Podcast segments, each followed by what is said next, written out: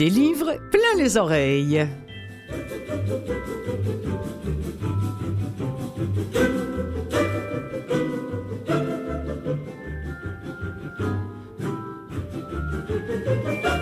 Bonjour les amis, Clotilde Sey en votre compagnie. Ben oui, c'est reparti pour une nouvelle saison. Je suis vraiment enchantée, ravie de, vous retrouver à cette émission qui, euh, qui se fait la voix des livres audio produits ici et ailleurs. Et cette saison encore, eh bien, je vais me faire un malin plaisir de vous mettre les mots à l'oreille. Des mots doux, des mots durs, des mots drôles, des mots qui font du bien à l'âme, des mots euh, éducatifs. Bref, tout ce qui fait le charme du livre audio, euh, son actualité et ses nouveautés seront au rendez-vous de cette émission podcast hebdomadaire produite par Canalem, la radio de Vues et Voix, que vous pouvez également euh, écouter sur les ondes de CKVL ou encore que vous pouvez écouter quand bon vous semble sur le site de Canalem ou encore même en podcast. Il suffit de, faire sur votre navigateur préféré des livres plein les oreilles pour retrouver cette émission.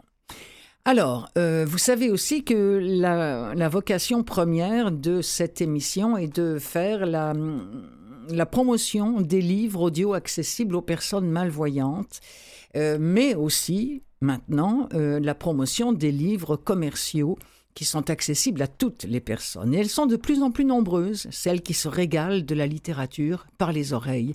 Le catalogue de VVLA peut maintenant se vanter de posséder plus de 1000 titres à son actif. Oui, nous en sommes bien fiers et bien sûr, je vais continuer à faire la promotion de ces, de ces livres pardon, sonores, euh, livres que nous enregistrons en partenariat avec les studios Campus. Mais vous connaissez, ma curiosité, encore et toujours, fera en sorte que je jetterai régulièrement une oreille aux productions hors de nos frontières et, nouveauté, cette année, les extraits que je vous proposerai seront, dans la mesure du possible, plus longs que précédemment, histoire de vous donner l'envie, ou pas d'ailleurs, de vous plonger dans l'univers sonore des livres que je vous proposerai de découvrir, mais au moins vous aurez l'occasion de vous faire une bonne idée de la qualité ou des défauts, je vous laisse votre esprit critique, euh, des livres proposés dans le cadre de cette émission, des livres pleins les oreilles. Bon, assez parlé.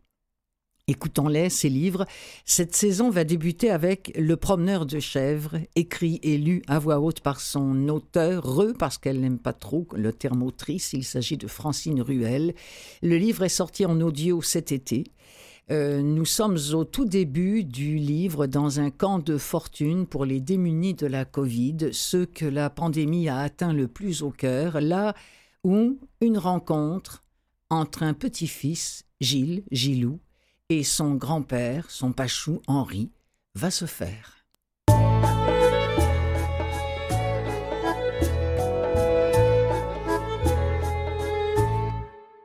Une femme d'un certain âge qui avait de la difficulté à marcher distribuait des dépliants à toutes les personnes qu'elle croisait. Henriquet en reçut un sans l'avoir demandé. Sur ce papier, on rappelait qu'il fallait tenir bon. Personne va arriver à nous déloger de si tôt. Il remarqua les fautes, mais n'osa pas les signaler à la dame. Partout où Henri s'était promené, on l'avait accueilli avec gentillesse, mais personne n'avait pu répondre à sa demande. Comme la distributrice de trac le lui avait mentionné, des nouveaux, il en arrivait tous les jours. Bientôt, il n'y aurait plus de place. Est-ce qu'il savait que, depuis le début de la pandémie, le nombre de sans-abri avait doublé? De trois mille qu'ils étaient, il y a quelque temps, ils étaient passés au double. Elle était désolée pour lui, mais elle passerait le message aux autres. Peut-être que quelqu'un le connaît, votre Gilou, avait-elle conclu. Le vieil homme continua son chemin à travers ce camping improvisé. Un homme l'avertit que s'il cherchait un emplacement où s'installer, il fallait attendre que quelqu'un quitte les lieux, mais ça n'arrivait presque jamais. Au milieu du campement, on avait installé une petite cuisine de fortune. L'espace était étroit, un réchaud et un barbecue servaient à y préparer des repas. Un gros homme barbu faisait griller des hot dogs. Une table de pique-nique avait été placée à proximité. Henri décida de s'y asseoir quelques instants. Son arthrose au genou venait de se réveiller et le faisait souffrir. Et puis, il y avait tout ce stress, pas simple ce long voyage vers la ville, alors qu'il n'y venait que rarement. Un grand jeune homme à la crinière noire servait des cafés à ceux qui venaient de s'attabler. Henri allait le questionner, mais le jeune homme fut plus rapide que lui. Nouveau? lui demanda-t-il en lui tendant un gobelet. Puis, observant Henri, il lui dit C'est fou, vous me faites penser à mon grand-père. C'est parce que je suis ton grand-père, petit con, répondit le vieil homme du tac au tac. Pachou, qu'est-ce que tu fais là? Ce serait plutôt à moi de te demander ce que tu fais ici. D'un ton plus doux, il arriva au fait. Depuis quand tu vis ici, Gilou? Oh, comme ça, c'est toi, le fameux Gilou, s'esclaffa un homme édenté assis sur la même banquette qu'Henri. Ça fait une couple d'heures que ton vieux nous rabâche les oreilles avec ça. Connaissez-vous Gilou? Puis il s'adressa à Henri. Je sais pas si c'est ton accent français, mais nous, on connaît juste un Gilles, puis c'est lui. Mais votre Gilles, c'est mon Gilou, répliqua le vieil homme pas peu fier. Et moi, je suis son pachou. Un pachou, c'est quoi ça? demanda une femme à la voix rocailleuse, assise en face. Dans ma famille, c'est comme ça qu'on appelle nos parents et parfois nos grands-parents, expliqua Gilles. Machou et Pachou. C'est bizarre comme nom, jamais entendu parler, dit la femme. C'est moitié basque, moitié béarnais. Ce sont les régions de France d'où je viens. Le Pays basque et le Béarn sont voisins, précisa Henri. Ah ben, voir la tête de ma mère si je l'appelais de même. Son drôle, c'est Basquet pis c'est Bernet, conclut la femme. Ni Henri ni Gilles ne rectifièrent les appellations. Ils se contentèrent de sourire.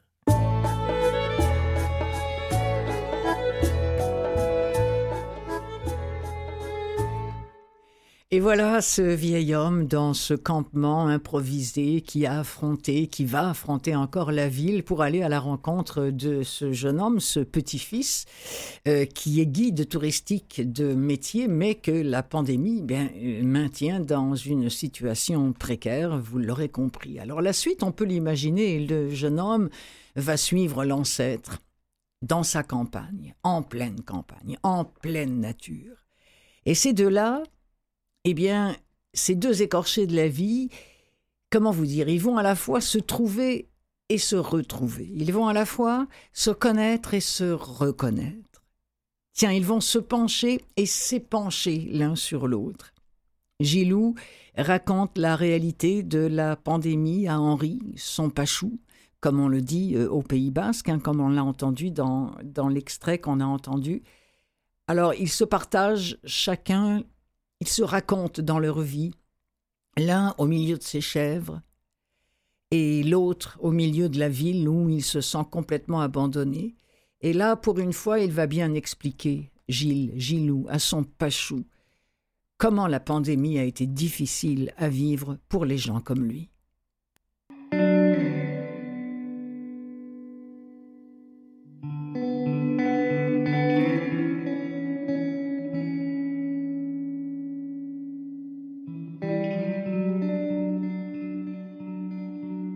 Quoi bon?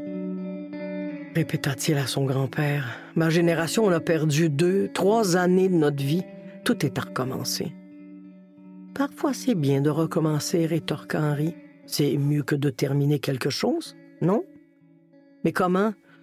Durant cette pandémie, on a été tolérant, résilient, patient, on a enduré, on a suivi les consignes, on a porté le masque, on a eu de la brume dans nos lunettes, on s'est lavé les mains jusqu'à ne plus avoir d'empreinte digitale, on est resté confiné, on n'a plus fréquenté les bars ni les restaurants, on s'est fait livrer pharmacie, repas et épicerie, on a évité le monde, on s'est fréquenté par Zoom, par FaceTime, on a respecté le couvre-feu, on ne s'est pas déplacé, on a aidé les gens autour de nous, on s'est fait vacciner et on s'est réinventé. Gilles reprit son souffle et vida d'un trait le contenu du verre de liqueur que lui avait servi son grand-père. Mais on n'a rien devant nous maintenant. Henri l'écoutait avec attention. Est-ce que tu réalises, Pachou, que j'ai tout perdu? Tout. Je n'ai plus de job, plus d'appartement. J'ai dû vendre à peu près tout ce que j'avais pour pouvoir manger. J'ai entreposé mes meubles et mes affaires dans le garage des parents de Nicolas. J'ai plus rien. Rien. Tu m'as, moi, dit Henri en hochant la tête. Je sais, oui, mais tu comprends pas, je pense. Avec mes amis, on partageait un super appartement dans le quartier où on avait toujours voulu habiter. À cause de cette maudite pandémie, on a dû l'abandonner. François travaillait comme serveur dans un établissement super branché et Nicolas était sur le point de devenir propriétaire d'un restaurant. On a mordu la poussière tous les trois. On n'a pas encore trente ans et notre vie est foutue. Mes amis sont retournés vivre chez leurs parents, à leur âge. Moi, chez mon grand-père. Tu trouves ça normal? Moi, ici, cher à rien. J'aurais peut-être dû rester au campement où tu m'as trouvé. J'aurais été plus utile. Henri continuait de suivre avec le plus grand respect cette logorée qui s'échappait enfin de son petit-fils. Le long soliloque se poursuivit tard dans la nuit. Comment j'aurais fait tout seul pour payer le loyer? J'avais plus de job, moi non plus. J'ai fait des études pour travailler dans le voyage. J'avais un emploi extraordinaire dans une agence. J'étais heureux et je rendais les gens heureux. Je ne vendais pas des tout inclus et des croisières pour bronzer idiots. Je dans des avions, j'accompagnais les voyageurs dans des contrées perdues, je servais de guide, je les aidais à découvrir un pays, une région inconnue, j'apprenais des expressions étrangères. Euh, j'étais une sorte d'explorateur. Là, il n'y a plus personne qui s'envole vers ailleurs. On est tous cloués au sol. Plus personne ne décolle vraiment. Et j'ai besoin de ça, moi, décoller, Pachot. Je pourrais toujours consommer de la taupe pour planer, mais c'est pas mon truc. Moi, j'ai besoin de m'envoler ailleurs, de découvrir. Personne n'a plus besoin de moi pour ça maintenant. Gilles se leva brusquement de table, les yeux pleins d'eau, et se dirigea vers sa chambre. Henri avait attendu que la tirade de son petit-fils s'éteigne avant d'intervenir. Le vieil homme avait eu envie de lui rétorquer que le plus difficile, c'était peut-être qu'il n'avait personne à accuser. Il n'y avait pas de véritable coupable. Une pandémie, ça n'a pas de visage. On ne peut pas l'insulter, la menacer, la punir. C'est une calamité, comme les accidents, les injustices et les guerres. Ça arrive, on n'y peut rien. On subit, et un jour on essaie de passer à autre chose. Mais il n'avait pas voulu servir cette sagesse à son petit-fils. Pas ce soir, pas tout de suite. À quoi bon ces paroles qui font croire que ça va bien aller, alors que plus rien ne va dans notre tête et dans notre cœur? Il s'était abstenu de répliquer à l'immense chagrin de son Gilou. Le vieil homme se mit debout avec difficulté. Ses genoux le faisaient de plus en plus souffrir. Il se déplaça avec peine vers la chambre de Gilles. Il toqua quelques coups et entr'ouvrit la porte en appelant avec douceur. Gilou, Gilou, ça va? Il trouva son petit-fils entortillé dans les couvertures. De grands sanglots résonnaient en lui.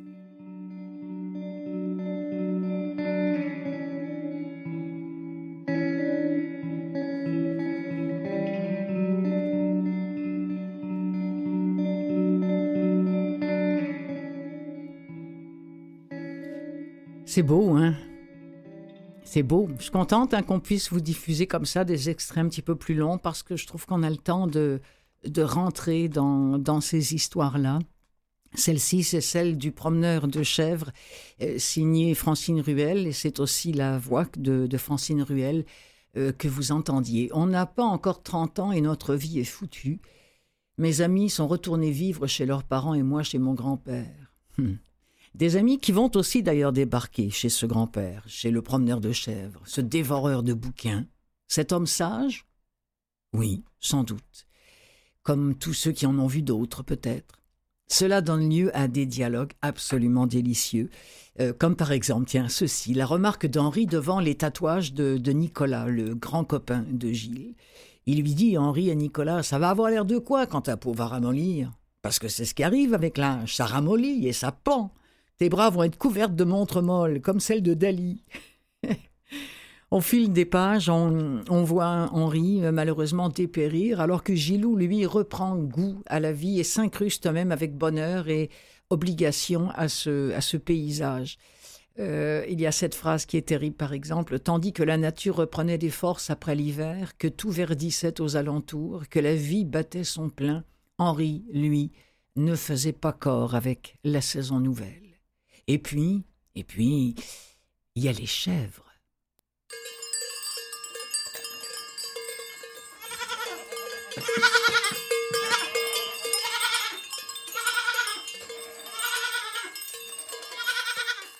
Pour sa part, Jeannie voulait tout connaître des chèvres. D'où était venu Henri l'envie d'élever ses bêtes? Pourquoi pas des moutons? Avait-il donné un nom à chacune? Henri semblait débordé par la liste de questions de la jeune femme.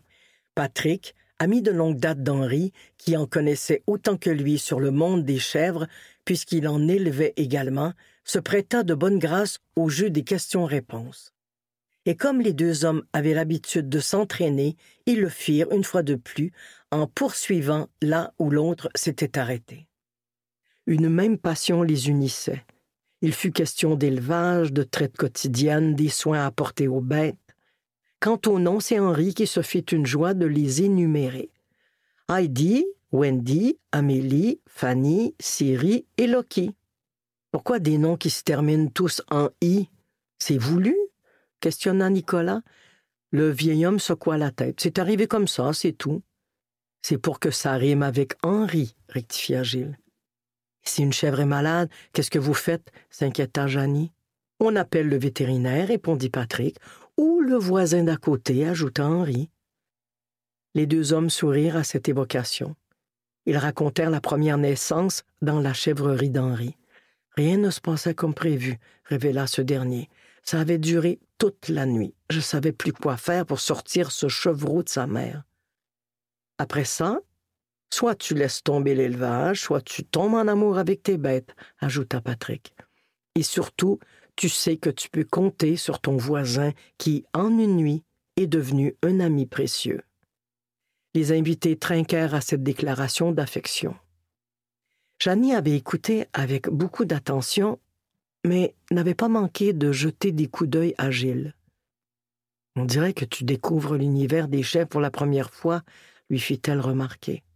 Il ne sut que répondre. En vérité, il ne s'y était jamais vraiment intéressé jusqu'à ce jour. Il avait écouté religieusement le récit de Patrick et d'Henri. Même s'il vivait à deux pas de la chèvrerie, assistant à l'occasion à la traite et aux soins que leur prodiguait son grand-père, il venait de suivre son premier cours Chèvre 101. Henri, qui n'avait rien manqué de la remarque de Janie, fit un clin d'œil à son petit-fils. Est-ce que ce qu'il espérait secrètement depuis l'arrivée de Gilou allait se produire? Est-ce que le dormeur se réveillait enfin?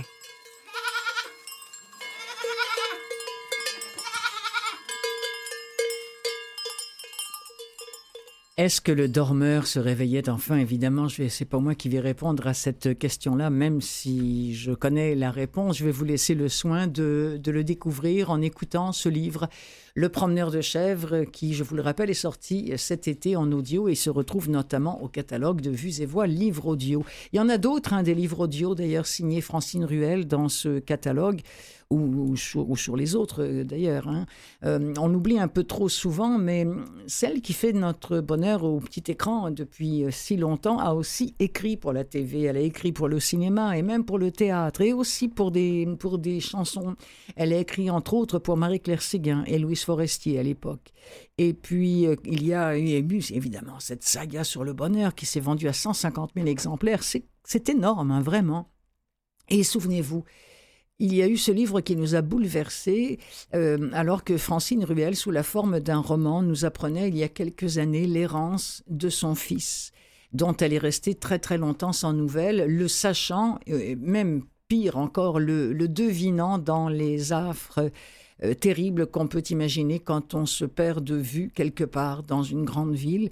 Euh, souvenez-vous, cela a donné Anna et l'enfant vieillard. C'est également lu euh, par Francine Ruel et je vous en propose un extrait.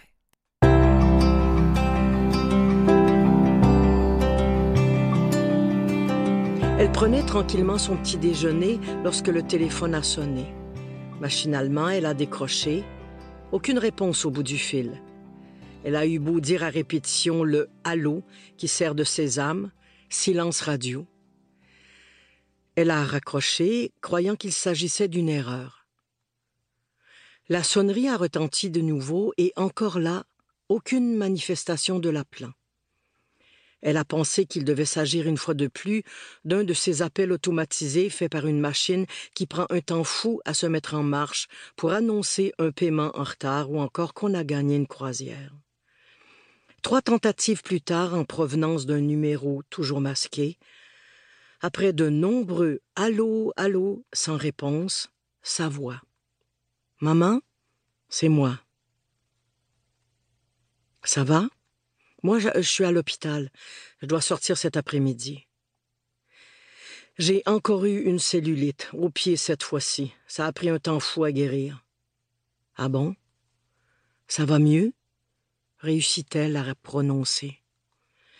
Si on veut. Ça faisait longtemps que j'avais pas eu de tes nouvelles. Je t'en donne, là?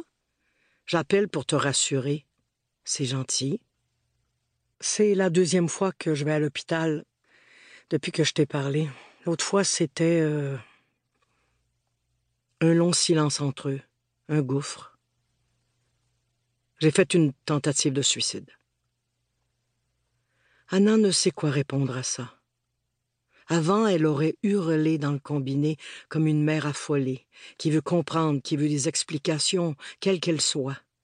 Elle l'aurait secoué, aurait tenté de le raisonner, proposer des solutions. Plus maintenant.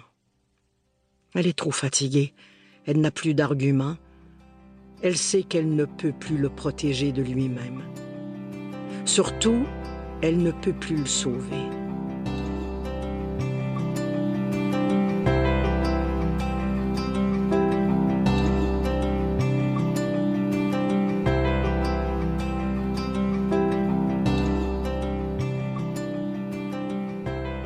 Anna et l'enfant vieillard, euh, deux lu par Francine Ruel, euh, un bouquin, je vous le rappelle, hein, qui nous a vu vraiment bouleversé et qui existe en audio comme vous avez pu l'entendre à l'instant. Récemment, vous vous en souvenez sûrement, c'est encore très frais dans nos mémoires, il est arrivé à Salman Rushdie ce que nous redoutions, d'ailleurs c'est surtout lui qui le redoutait depuis longtemps, après quelques tentatives infructueuses, un homme a réussi à l'approcher et à le frapper. Rushdie s'en est tiré, mais ouf, qu'on a craint pour sa vie. Cette nouvelle m'a évidemment donné envie d'aller voir si les versets sataniques existaient en audio.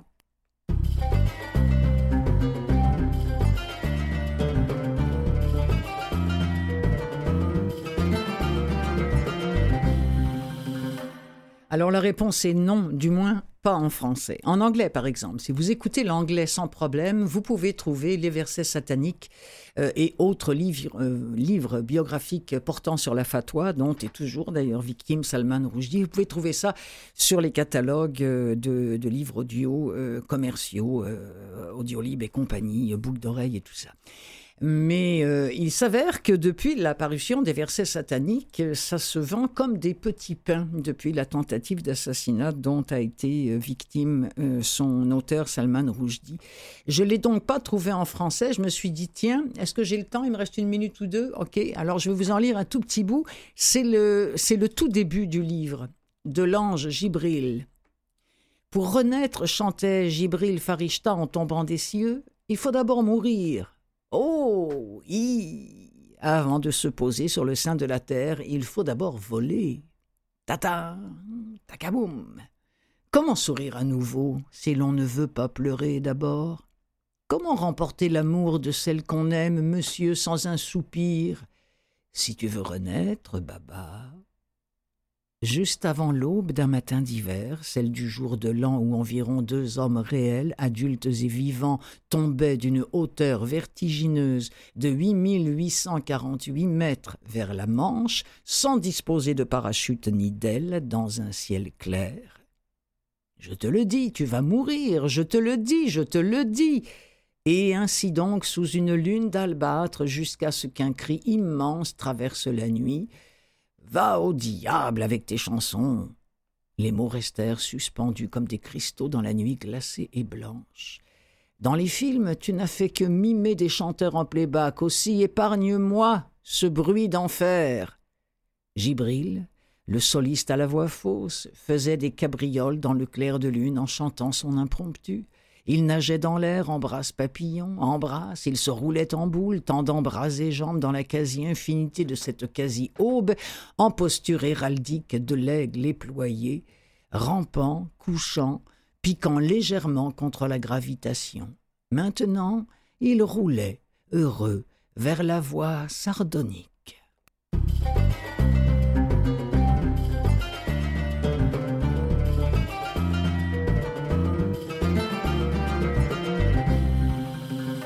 Pas évident, hein Je suis bien d'accord avec vous.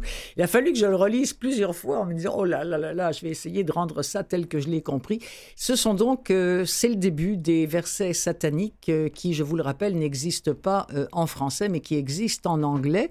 Je voulais vous dire que grâce à Faline Bobier de CAEB, le Centre d'accès équitable aux bibliothèques, et à Gérald Cousineau qui utilise beaucoup la, médiathèque, c'est-à-dire la bibliothèque audio Valentin 8 qui offre un service gratuit de livres audio accessibles à ceux qui en ont besoin, eh bien, grâce à Gérald Cousineau et Faline Bobier, on va pouvoir bientôt effeuiller quelques bouquins pour vous, euh, une fois par mois. Et pour commencer, j'ai demandé à Gérald Cousineau d'écouter pour nous euh, les versets sataniques euh, de Salman Rushdie. Et donc, il va venir nous en parler. Ce sera dans la semaine du 29 septembre. Donc, on devrait enregistrer ça vers le 15 septembre. C'est à ne pas manquer. Les versets sataniques, version accessible pour les non-voyants dont nous parlera Gérald Cousineau.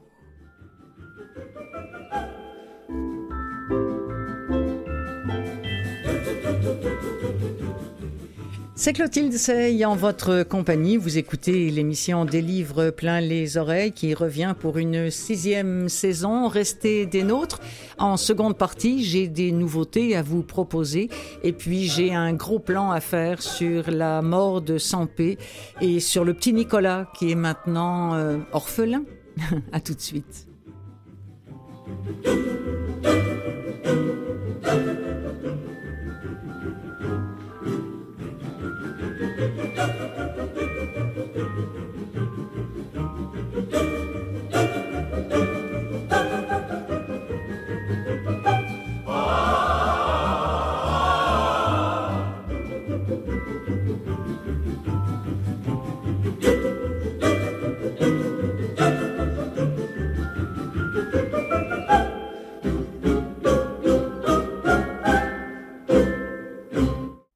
Des livres plein les oreilles, seconde partie.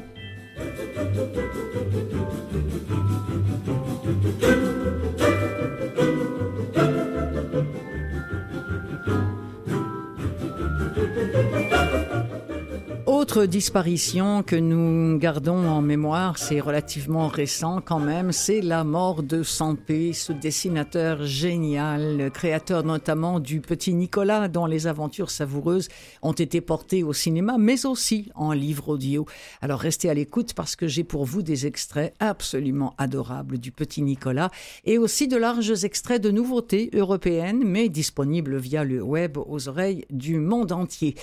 Au menu, le prix des libraires 2022-2022 en France, signé Marie Vintras, et puis du glauque, signé euh, par le regretté René Barjavel. Alors, le petit Nicolas d'abord, il est orphelin, le petit Nicolas, Sampé est mort, il est allé rejoindre Goscinny. On va écouter là un extrait de Le petit Nicolas et les copains, c'est lu par Édouard Baird, dont j'aime tant la voix.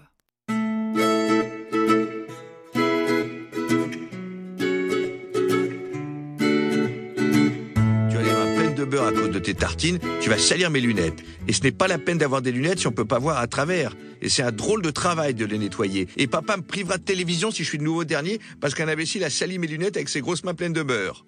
Et Clotaire a mis ses lunettes, mais Alceste n'était pas content. Tu les veux sur la figure, mes grosses mains pleines de beurre? Il a demandé à Clotaire. Tu peux pas me taper dessus, a dit Clotaire. J'ai des lunettes, euh, là, là, là, l'air. Euh. Eh ben, a dit Alceste, enlève-les tes lunettes. Non, monsieur, a dit Clotaire. Ah, les premiers de la classe, a dit Alceste, vous êtes tous les mêmes, des lâches. Je suis un lâche, moi criait Clotaire. Ouais, monsieur, puisque tu portes des lunettes, a crié Alceste. Eh ben, on va voir qui est à l'âge, a crié Clotaire en enlevant ses lunettes. Ils étaient drôlement furieux tous les deux, mais ils n'ont pas pu se battre parce que le bouillon est arrivé en courant. Quoi encore il a demandé. Il veut pas que je porte les lunettes, a crié Alceste. Et moi, il veut mettre du beurre sur les miennes, a crié Clotaire. Le bouillon s'est mis les mains sur la figure, il s'est allongé les joues, et quand il fait ça, c'est pas le moment de rigoler. Regardez-moi bien dans les yeux, vous deux, a dit le bouillon. Je ne sais pas ce que vous avez encore inventé, mais je ne veux plus entendre parler de lunettes. Et pour demain, vous me conjuguerez le verbe Je ne dois pas dire des absurdités pendant la récréation, ni semer le désordre, obligeant de la sorte monsieur le surveillant à intervenir. À tous les temps de l'indicatif. il est allé sonner la cloche pour entrer en classe. Dans la file, Clotaire a dit que quand Alceste aurait les mains sèches, il voudrait bien les lui prêter les lunettes. C'est vraiment un chouette copain, Clotaire.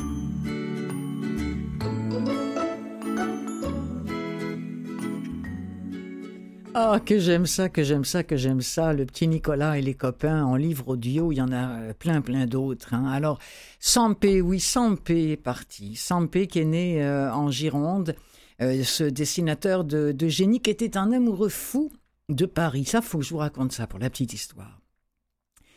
Quand je suis parti pour le Québec, il y a maintenant euh, plus de 35 ans, euh, une amie m'a offert, au fur et à mesure, après quelques années, un premier livre, puis un second, des dessins de Sampé. Le premier, ça s'appelait Un peu de la France, et le deuxième, Un peu de Paris. oui, bon, elle savait ce qu'elle faisait. Elle, elle, avait décidé que grâce aux traits euh, épurés de, de l'ami Sampé, bien, je ne pourrais pas oublier complètement d'où je viens. Vous savez, Sampé, pour nous, c'est énorme. Euh, quand on pense littérature, on pense tout de suite à Victor Hugo. Quand on pense musique classique, on pense tout de suite à Satie ou Ravel. En chanson, Aznavour. En peinture, Manet. Et en dessin, eh bien, le premier nom qui vient à la bouche des Français, c'est toujours Sampé. Tout ce que la France compte de plus français, dans le bon et le moins bon sens du terme, il l'a recréé dans ses dessins.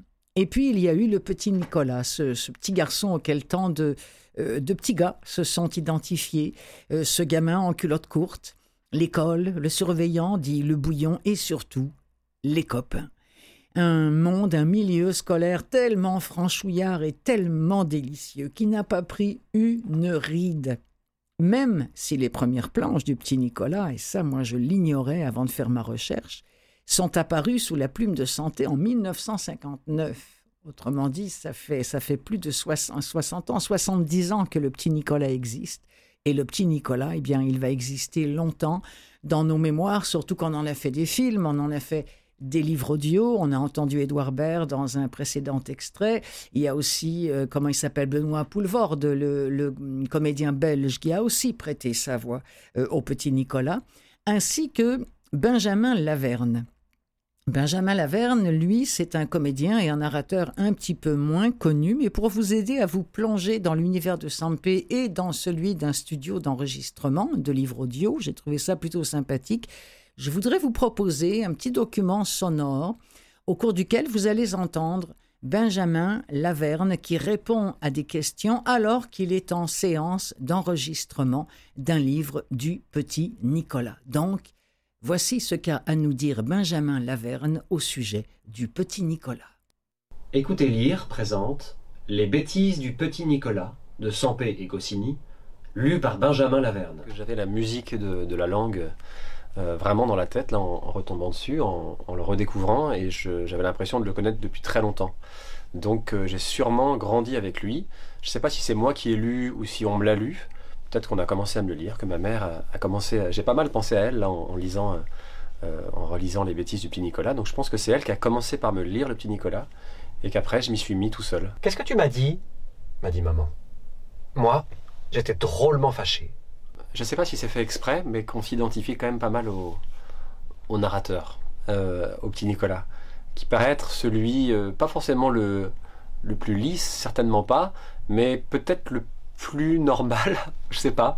Alors j'ai dit à maman ce que je lui avais dit, et maman m'a dit Puisque c'est comme ça, pas de glace aujourd'hui. Moi, je rêvais de m'appeler Nicolas quand j'étais petit, c'est marrant. J'ai appelé mon, j'avais un, lapin en peluche que j'ai appelé Nicolas. Alors là, c'était drôlement terrible. parce que tous les jours, à 4h30, il y a un marchand de glace qui passe devant la maison avec sa petite voiture et une sonnette, et maman me donne des sous pour m'acheter une glace. J'avais un petit côté agneau aussi. Alors, je, je, pense pas que je pleurais comme lui, mais euh, apparemment, j'étais un peu faillot, quoi. Alors moi, je suis sorti de la maison, je me suis assis dans le jardin, et je me disais que j'en avais pas envie de leur sale glace, qu'elles me faisaient rigoler leur glace. C'est hyper intemporel, en effet, ça traverse les années, et ce qui fait que ce ça a toujours autant de succès, je pense, c'est sûr. Qu'est-ce qui se passe ici? a demandé papa. On égorge quelqu'un?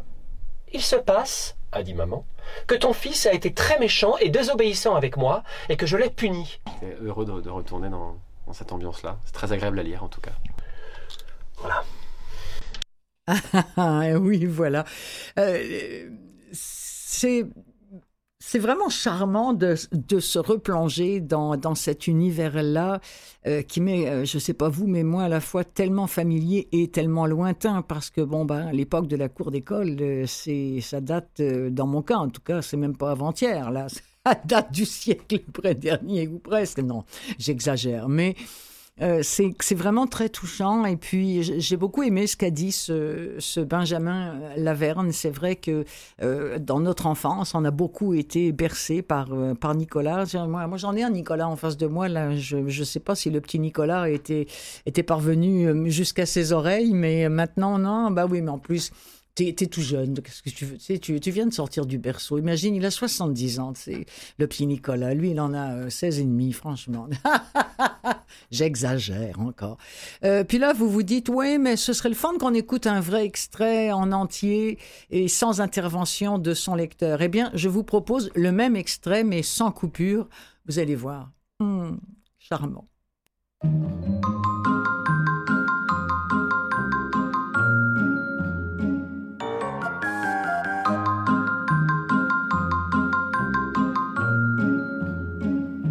La punition. Qu'est-ce que tu m'as dit? m'a dit maman. Moi, j'étais drôlement fâché. Alors j'ai dit à maman ce que je lui avais dit, et maman m'a dit Puisque c'est comme ça, pas de glace aujourd'hui. Alors ça, c'était drôlement terrible, parce que tous les jours, à 4h30, il y a un marchand de glace qui passe devant la maison avec sa petite voiture et une sonnette, et maman me donne des sous pour m'acheter une glace, et il en a au chocolat, à la vanille, à la fraise et à la pistache, et moi je les préfère toutes, mais à la fraise et à la pistache, c'est chouette parce que c'est rouge et vert. Les glaces, le marchand les vend en cornet, dans des tasses ou sur un bâton, et moi je suis d'accord avec Alceste qui dit que les cornets c'est les mieux parce que les tasses et les bâtons, on ne les mange pas et ça ne sert à rien. Mais avec les tasses, il y a une petite cuillère chouette comme tout, et les bâtons, c'est amusant à lécher. Mais bien sûr, c'est assez dangereux parce que quelquefois, il y a de la glace qui tombe par terre, et c'est très difficile à ramasser. Et moi, je me suis mis à pleurer, et j'ai dit que si je ne pouvais pas avoir de glace, je me tuerais. Qu'est-ce qui se passe ici? a demandé papa. On égorge quelqu'un Il se passe, a dit maman, que ton fils a été très méchant et désobéissant avec moi, et que je l'ai puni. Il n'aura pas de glace aujourd'hui. Tu as très bien fait, a dit papa. Nicolas, tais-toi. C'est vrai, tu es insupportable depuis quelques jours. Maintenant, cesse de pleurer, ça ne servira à rien. Une bonne leçon ne te fera pas de mal. Alors moi, je suis sorti de la maison. Je me suis assis dans le jardin et je me disais que j'en avais pas envie de leur sale glace et qu'elles me faisaient rigoler leur glace et que je quitterais la maison et puis je deviendrais très riche en achetant des terrains Geoffroy m'a dit que son père avait gagné des tas de sous en achetant des terrains. Et puis un jour, je reviendrai à la maison avec mon avion et j'entrerai en mangeant une glace grosse comme tout, à la fraise et à la pistache. Non mais sans blague.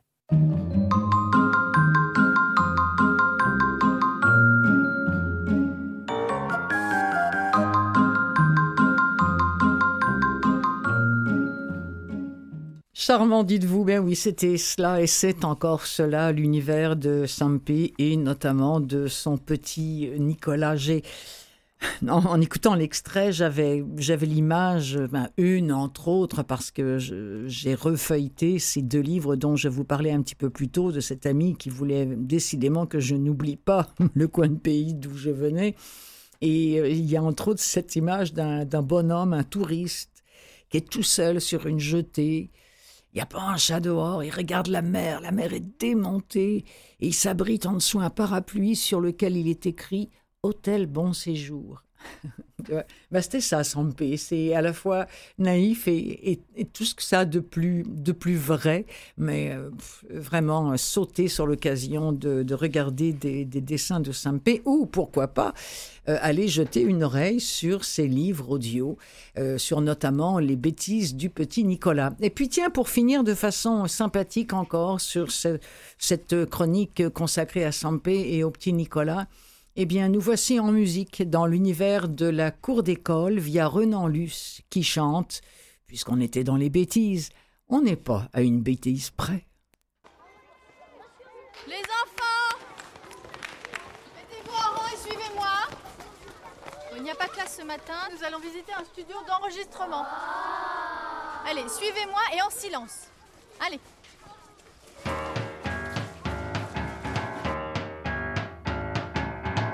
On n'est pas à une bêtise près, faisons-la et voyons après. Tu verras qu'un saut dans une flaque, ça vaut bien toutes les paires de claques. On n'est pas à une bêtise près, faisons-la et voyons après. Tu verras que sonner au port et s'enfuir avant qu'on sorte, ça vaut le coup.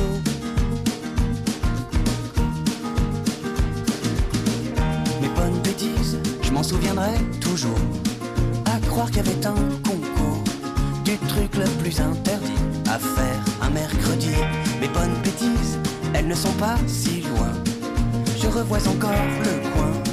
J'y grattais pendant un bail la peinture qui s'écaille. Notre poésie, c'était peinard et sans corbeau et sans renard. Qu'on l'écrivait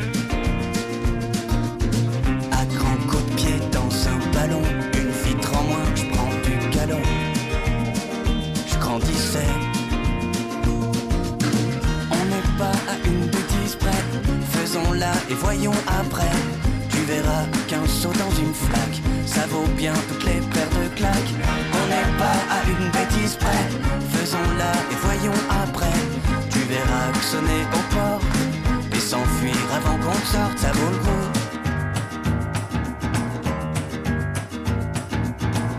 Les bonnes bêtises, c'était entre copains, qu'importe si t'étais rupin on était tous légal, notre frangin de mandale. Mais les bonnes bêtises, on a beau les faire en bande.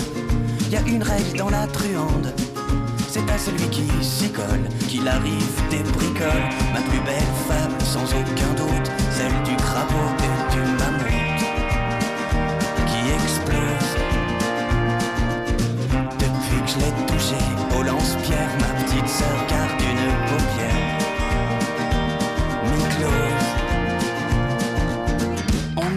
à une bêtise près. Faisons-la et voyons après. Tu verras qu'un saut dans une flaque, ça vaut bien toutes les paires de claques. On n'est pas à une bêtise près. Faisons-la et voyons après. Tu verras sonner au port et s'enfuir avant qu'on sorte, ça vaut le coup. On n'est pas à une bêtise près. Faisons-la et voyons après. Tu verras qu'un saut dans une flaque,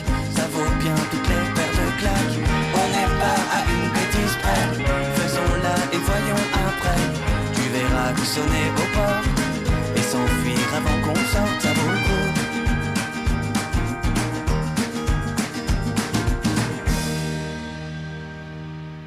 Renan Luce à l'émission des livres plein les oreilles pour faire euh, écho euh, avec ses bêtises aux bêtises du petit Nicolas. Euh, chronique maintenant de nouveautés de livres audio. Je voudrais vous parler d'une jeune autrice française qui s'appelle Marie Vintras.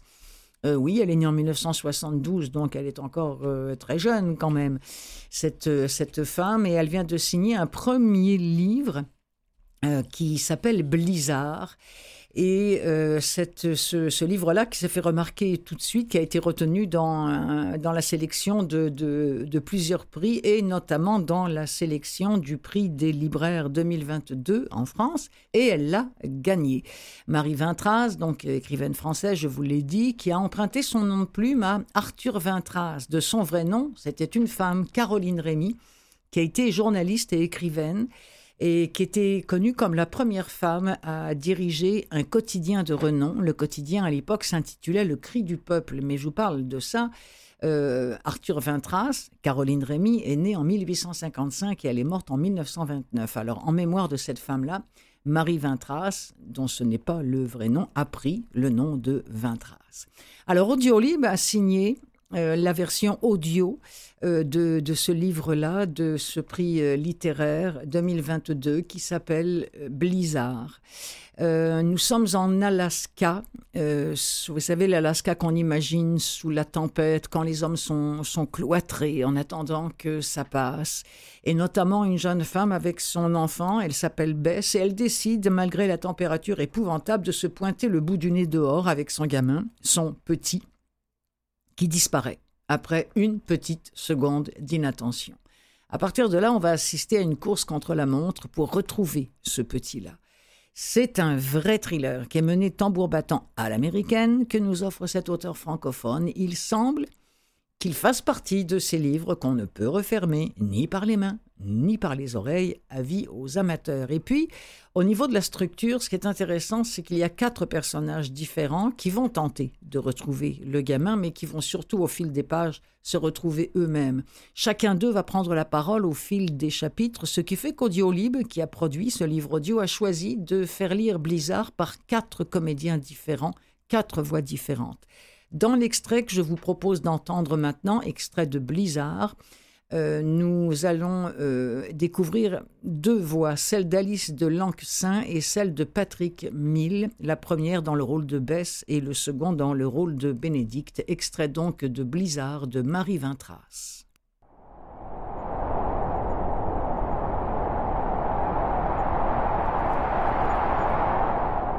Bess. Je l'ai perdu. J'ai lâché sa main pour refaire mes lacets et je l'ai perdu. Je sentais mon pied flotter dans ma chaussure. Je n'allais pas tarder à déchausser et ce n'était pas le moment de tomber. Saleté de lacets. J'aurais pourtant juré que j'avais fait un double nœud avant de sortir. Si Bénédicte était là, il me dirait que je ne suis pas suffisamment attentive. Il me signifierait encore que je ne fais pas les choses comme il faut, à sa manière. Il n'y a qu'une seule manière de faire à l'entendre.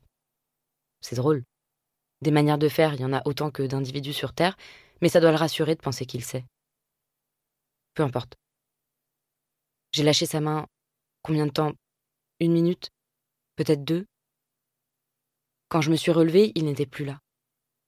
J'ai tendu les bras autour de moi pour essayer de le toucher. Je l'ai appelé, j'ai crié autant que j'ai pu, mais seul le souffle du vent m'a répondu. J'avais déjà de la neige plein la bouche et la tête qui tournait. Je l'ai perdu et je ne pourrais jamais rentrer. Il ne comprendrait pas, il n'a pas toutes les cartes en main pour savoir ce qui se joue. S'il avait posé les bonnes questions, si j'avais donné les vraies réponses, jamais il ne me l'aurait confié. Il a préféré se entretenir l'illusion, prétendre que j'étais capable de faire ce qu'il me demandait. Au lieu de cela, dans cette terre de désolation qui suinte le malheur, je vais ajouter à sa peine, apporter ma touche personnelle au tableau. Il faut croire que c'est plus fort que moi. Bénédicte. Rétrospectivement, je crois que j'ai senti que quelque chose ne tournait pas rond. C'est un peu comme lorsque vous avez la sensation qu'un insecte vous chatouille l'oreille. Vous faites un geste pour vous en débarrasser, mais en réalité, c'est une alarme. Votre alarme interne, réglée au strict minimum. Pas assez forte pour vous faire bondir, mais juste assez pour vous empêcher de dormir tranquillement. Je dormais justement, et je me suis réveillé en sursaut. Était-ce un pressentiment ou bien le courant d'air froid qui venait d'en bas? Je ne sais pas. J'étais tellement fatigué d'avoir passé les derniers jours dans l'excitation, à relever les pièges, à ranger le matériel et à nous préparer avant que n'arrive le mauvais temps. J'ai toujours aimé les tempêtes, et surtout le moment juste avant, quand il faut tout protéger, boucher les interstices, rentrer assez de bois pour tenir quelques jours et se faire un espace clos, le plus hermétique possible. Et puis, quand la tempête est là, ce claque-muret avec la cibie qui grésille, une tasse de café brûlant pour se réchauffer les mains et le feu dans la cheminée qui se rebelle à cause de la neige qui tombe dans le conduit et du vent qui s'y engouffre. J'entends la maison qui craque et qui gémit comme un petit vieux.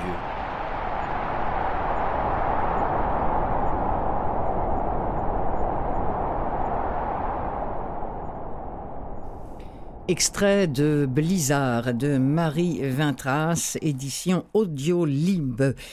Euh, si je vous dis René Barjavel, ça vous dit quelque chose? C'était un écrivain, journaliste euh, français qui, euh, qui est maintenant disparu. Il est mort en 1985, si je ne m'abuse. Il avait écrit quatre bouquins à la suite. Le premier s'appelle Ravage, c'est ce dont je c'est ce, de ce livre dont je vais vous parler maintenant. Il y avait aussi Le Voyage imprudent en 44, Tarandole en 46 et Le Diable l'emporte en 48. Tout ça ne vous dit peut-être pas grand-chose, mais saviez-vous qu'il était aussi René Barjavel, scénariste et dialoguiste de films? Et entre autres, il a travaillé sur toute la série sur Don Camillo. Est-ce que vous avez connu ça au Québec? Je pense que oui, parce que je connais quelqu'un qui m'en a déjà parlé. Don Camillo. Hmm, ça vous dit peut-être plus rien. Cette rivalité entre un curé qui était joué par Fernandel et le maire Pépone. On est dans un petit village de Provence, en France. Tiens, allez, je vais vous remettre un petit peu dans l'ambiance. On verra dimanche à la procession, monsieur le maire. Sûr, je n'ai jamais manqué la bénédiction du fleuve. Je viendrai avec la section du parti au grand complet. Et le drapeau. Drapeau? Pas votre drapeau. Pourquoi? Sa couleur vous fait mal aux yeux? Non, mais c'est un drapeau politique. La procession, c'est pas de la politique. C'est de la religion. Pas de drapeau ou personne. Vous faites de la dictature Eh bien, voilà ce que j'en fais, des dictateurs.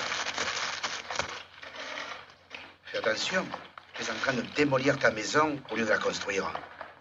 Puisqu'il ne pouvait assister à la procession avec son drapeau, Pépone décida de la boycotter. Ça vous rappelle peut-être des souvenirs aux plus jeunes, sûrement pas, mais euh, aux plus anciens, euh, oui, c'est effectivement. Don Camilo était passé ici à la télévision. Je, je m'étais informé de cela. Alors, pour revenir à René Barjavel, dialoguiste et scénariste entre autres, et auteur de quelques livres, dont Ravage. Ravage qui a été euh, enregistré cette année, c'était au mois de mai dernier. J'avais pas eu le temps d'en parler avant de partir en vacances. ça a été édité par la collection Écoutez lire de chez Gallimard. Vous ne savez pas ce qui est arrivé Tous les moteurs d'avion se sont arrêtés hier à la même heure, juste au moment où le courant flanchait partout. Tous ceux qui s'étaient mis en descente pour atterrir sur la terrasse sont tombés comme une grêle. Vous n'avez rien entendu là-dessous, moi dans mon petit appartement près du garage. C'est bien un miracle si je n'ai pas été aplati. Quand le bus de la ligne 2 est tombé, j'ai sauté au plafond comme une crêpe. Allez donc jeter un coup d'œil dehors, vous verrez le beau travail. C'est Laurent Natrella qui compte avec un immense talent cet écroulement brutal de la civilisation, cette panne immense d'électricité, et qui nous dépeint ce futur apocalyptique spectaculaire signé René Barjavel, Ravage.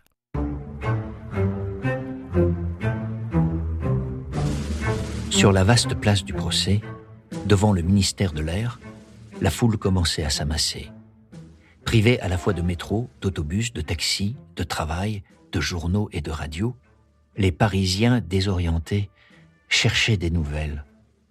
Ils devinaient confusément, sans la connaître encore, toute l'étendue du désastre et se rapprochaient de l'autorité.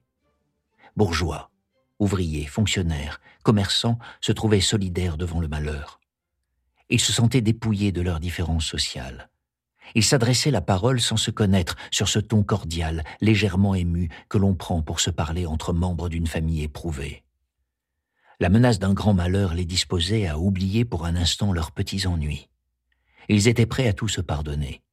Chacun pensait qu'il aurait peut-être besoin de son voisin et se sentait disposé, à la rigueur, à lui rendre service. Le soleil à son lever peignait de rose le haut des maisons un remous se produisit dans la foule. Un étrange attelage venait d'arriver sur la place et tentait de la traverser. Deux huissiers, vêtus de leur costume traditionnel, en culotte et la chaîne au cou, tiraient une antique brimballante charrette à bras. Sur la charrette, un fauteuil se trouvait attaché, et dans le fauteuil, un vieillard assis. La foule le reconnut. Elle avait vu mille fois à la radio le visage tout de blanc encadré de Paul Portin, le presque centenaire président de l'Académie des sciences. Le Comité populaire de diffusion de la science avait porté à la connaissance de tous ses travaux sur les atomes. Le boutiquier, l'ouvrier, même les gens âgés qui n'avaient pas une forte instruction, savaient confusément que les atomes étaient des sortes de bolides minuscules mus à l'électricité qui se déplaçait à une vitesse formidable et que la chair de l'homme, comme le bois de la table, comme l'air, comme la pierre du mur, était bourrée de ces atomes. Devant la brusque mort de l'électricité, les gens se demandaient si leurs atomes avaient également disparu et s'ils pourraient longtemps vivre sans eux.